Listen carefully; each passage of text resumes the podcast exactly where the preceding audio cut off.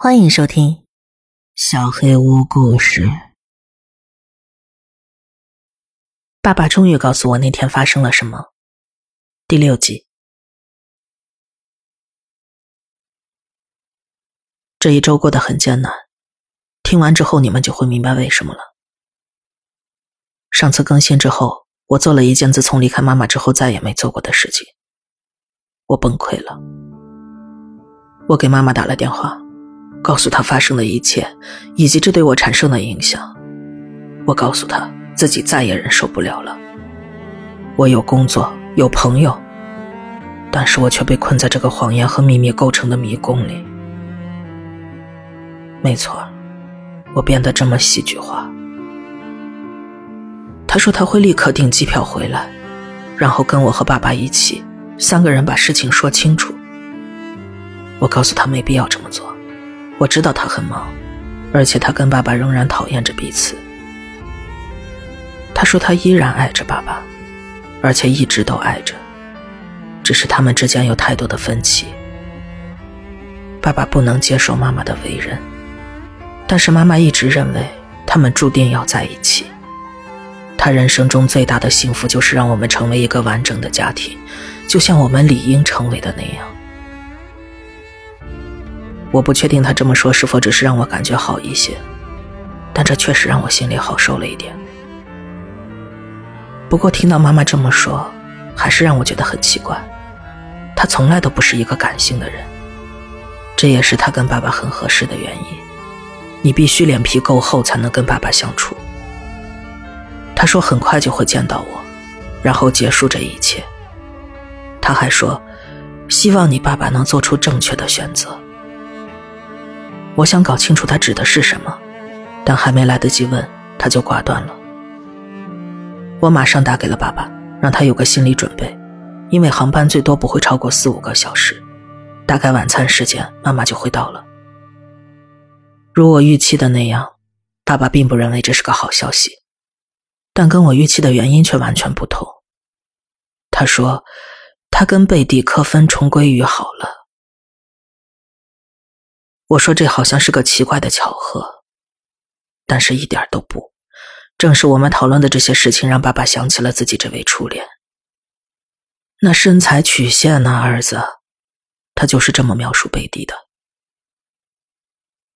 前段时间，贝蒂给他发了一条消息，说自己回到了镇上，但是爸爸太忙了，没有给他回信，后来就忘记了。而这一次，他们约了晚餐，就在今晚。爸爸要去贝蒂那里。跟妈妈离婚之后，爸爸没有再认真谈过感情。他也尝试过，每过一段时间，他就会遇到喜欢的女人，对方似乎也喜欢他，两人的关系好到足以介绍给我。但总是会遇到一些事情把他们给吓跑。爸爸开玩笑说过，他被诅咒了。我觉得他已经内化了这一点。不过，这从来都不是他的错。索尼娅指责他总是半夜给他打电话，说一些奇怪的事情。我偷听到了那次的争吵，我记得其中一段是：“你没有骨头会更好。”爸爸还一直叫他水母。我知道爸爸不会这样的，给他一百万年的时间，他都想不出这么超现实的情景。但索尼娅确信，那就是爸爸。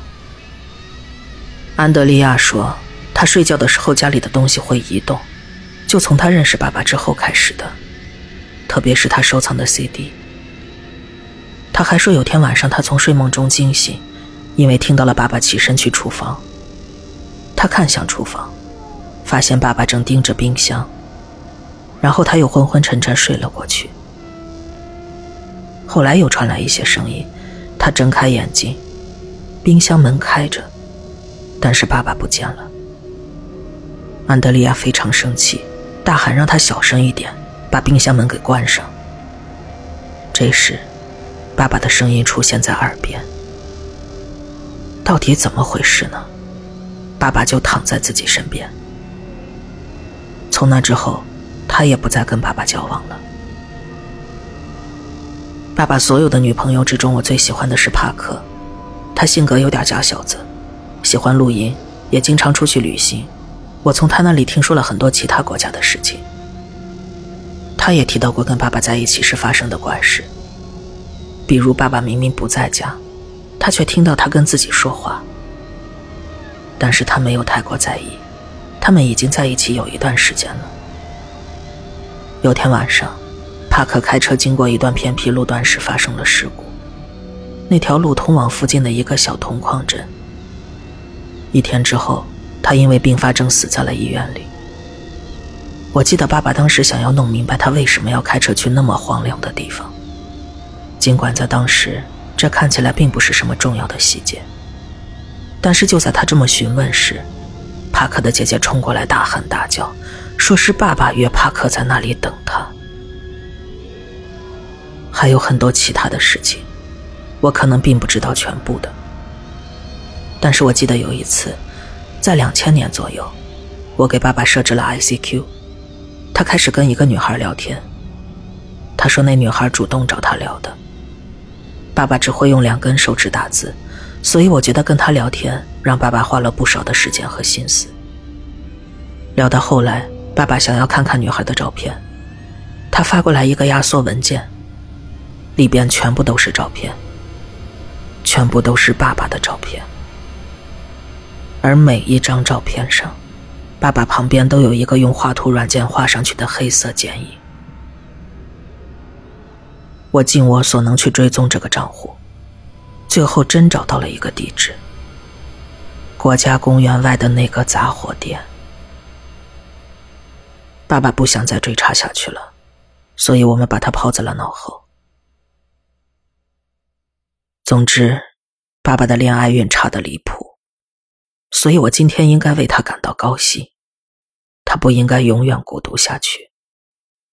只是这个时机很不凑巧，我不确定他明不明白，跟贝蒂约会会把这个女人置于危险的境地。但是我不能把自己的想法告诉他，所以我跟他说，我会处理好妈妈的事情，他去约会就好了。等待妈妈到来的这段时间里。我决定在家里找一下洞或者是被褥之类的东西。事情已经到了这种地步，我不觉得自己的行为有多夸张。但是床底下并没有洞，衣柜里也没有窝，水管看上去很牢靠，通风口排风通畅。然后我注意到，冰箱看着好像有点歪，我觉得自己有点可笑。所以我试着分散注意力，不过最后，我还是把冰箱拉了出来。就在我拉出来之前，我也从不认为那后边会有任何东西，但它就在那儿，一个小洞，小到只够一个瘦小的男孩挤进去。我拿起手电筒和砍刀。就在我把头伸进洞里的那一刻，我十分确信有人会抓住我的脑袋，但是里边没有人。这个空间只够一个非常瘦弱的人直挺挺的站在那儿，而且墙上再也没有其他的洞了。他站在这里也没办法看到隔壁我的卧室，只能盯着冰箱背后一片漆黑。这又有什么意义呢？我一直在想，怎么都搞不明白，直到我看到了那个娃娃，用树枝做的娃娃，上边贴着我的脸。仅仅瞥了一眼，我就觉得非常不舒服，我不想碰那个娃娃。你可以说我很迷信，但我觉得这是超自然的某种东西。然后我看到了他后面的另一个娃娃，这个更大一些，他好像正看着前边那个小娃娃，他的脸也是一个人的照片，一个相当邪恶的人。我不知道邪恶究竟是长什么样子的，但是看到这张脸，我觉得就应该长这样。我已经吸取了教训，我立刻给警察打电话，要求找科比警官。跟他通上话之后，我还没开口，他就先问我：“我现在好吗？我是不是一个人？我用是回答了这两个问题，然后又补了一句：“据我所知。”但是我想知道他为什么这么问。他说他正打算找我呢。他说他们刚从妈妈所在的镇子的警局得到消息，然后他犹豫了片刻。我以为他们发现有人闯进了他的家，或者发现了一封让人毛骨悚然的信。但是他说的比这要糟得多得多。他说他们在林区深处发现了他的尸体，那里非常偏僻，一个露营的人意外发现了他。我跟他说，不管他们发现的是谁，那绝对不是我的妈妈。我刚跟他打过电话，他正在飞来的路上。电话那头沉默了。我坚持要他们做 DNA 鉴定，这样他们就会放弃这个无稽之谈。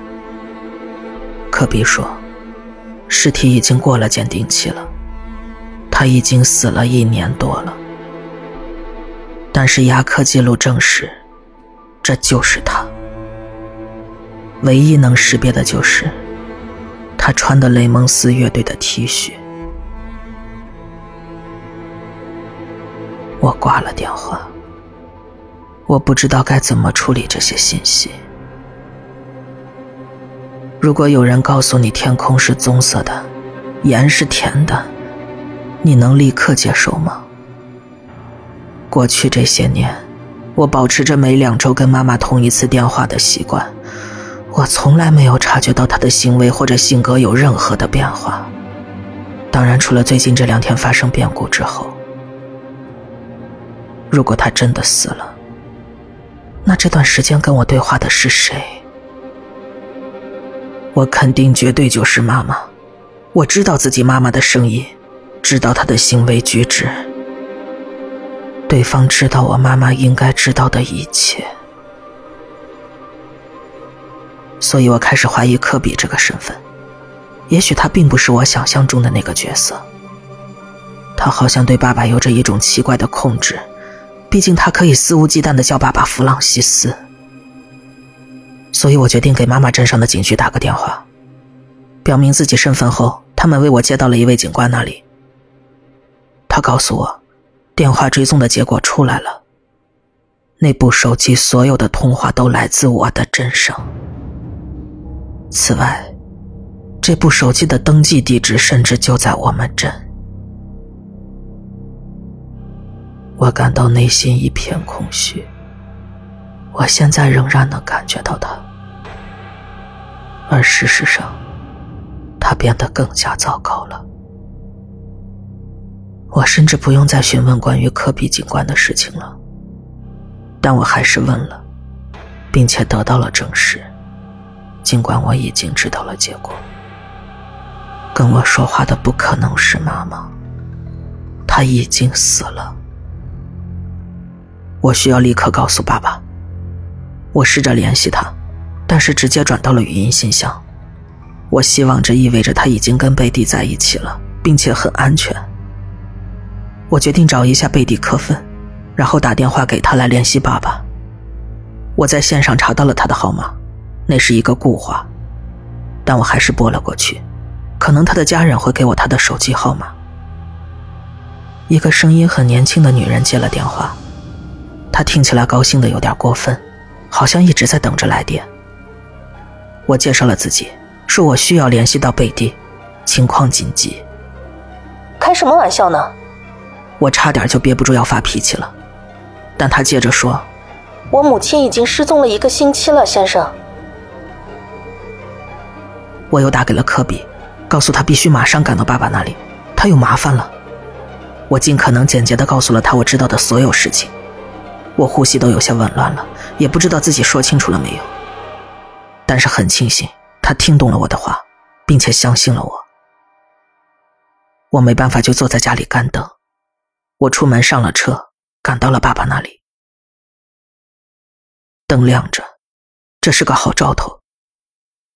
门没锁，我进了门，音乐声传来，我立刻听出了那首歌，鲍比·达林的梦中情人。我从来没见爸爸听过乡村音乐之外的任何歌曲，但也可能他想给那个女人留下好印象。也许相反，那个女人来了他的家，我叫了他一声，但他没有回答。爸爸的听力总是惊人的好，即便他这个年纪，他的耳朵依然比我要好得多。而且他是一个伟大的父亲，他总会回应我的。我并不总是夸赞他有多棒，但他是我的英雄，你们明白吗？他没有回答，我就知道一定出事了。我在一楼四下寻找，那首该死的歌一直在循环播放，它甚至并非来自我爸爸的音响。所以我上了楼，踏上楼梯那一刻，音乐又从头开始了。当我走进爸爸的卧室，我看到了音乐声的来源，一个唱片机放在他的床上。我盯着他，不明白自己为什么不敢靠近过去。当下我并没有想清楚其中的缘由。过了好久，我才弄明白，这首歌不可能自己循环播放，有人用手拨弄了它。我不由自主的退到了一个角落，我觉得自己的膀胱几乎就要失控了。楼下传来了什么声音，我甚至尖叫出声，但是我听懂了那个声音，警察。我松了一口气。然而，这整个过程中，他一直看着我。刚开始，我只看到了一只眼睛，透过爸爸弹簧床垫上的一个洞盯着我。我又开始惊慌失措。警察们拔出了枪，我看到科比警官也在里边。我指着床垫，说不出话。而此时，一只手从床垫下伸了出来，把唱针调回了歌曲的开头。警察大声要求那个人出来。他开始发出可怕的声音，我从来没有听过这样的声音，那是个非人生物的尖叫声。在这些尖叫声中，我捕捉到了一句话。睡在我身上，冰冷的寒意席卷了我。而此前，这股寒意我只感受过一次。警察终于把他给挖了出来，是我在建筑工地上见过的那个人，那个对我大喊大叫的怪人，就是之前让我浑身发冷、不住颤抖的人。她穿着一条裙子，戴着假发，化了妆，鼻子上有血，但就是那个人，我完全不能直视这个怪物，但他就是那么直盯着我。我问爸爸在哪儿，他用我妈妈的声音说：“生你的时候，是我一生中最幸福的时刻。”我强忍住了呕吐的欲望，然后他用完全正常的男性声音，用我听过最正常又最阴险的语气说：“他让我如此，如此孤独。但是你并不知道，只要我还活着，我就不会再说任何一个字。他们带走了他。”一切发生的猝不及防，就像一场梦一样。科比把我也带走了，他让我回家休息。我几乎是昏迷了过去，终于得到了片刻的休憩。在我睡觉的这段时间里，他们找到了爸爸，而我妈妈手机的注册地址就是爸爸发现那些照片的那座房子，还有那个所谓的贝蒂，应该也是在那里约他出来的。爸爸的脖子被刺了好几刀，他是最坚强的人。警察找到他时，他还活着，但是他伤得太重了，他没能挺过来。以上就是我现在能道出的一切了。相信我，记录下他们几乎用尽了我全部的力气。我觉得自己还没有从震惊中走出来，所以才有办法把他们叙述出来。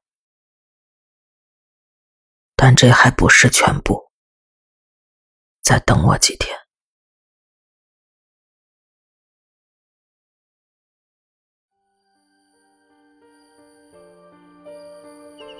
本期小黑屋故事就到这里。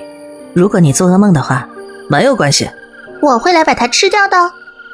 我是小黑屋的墨，那我们梦里再见了。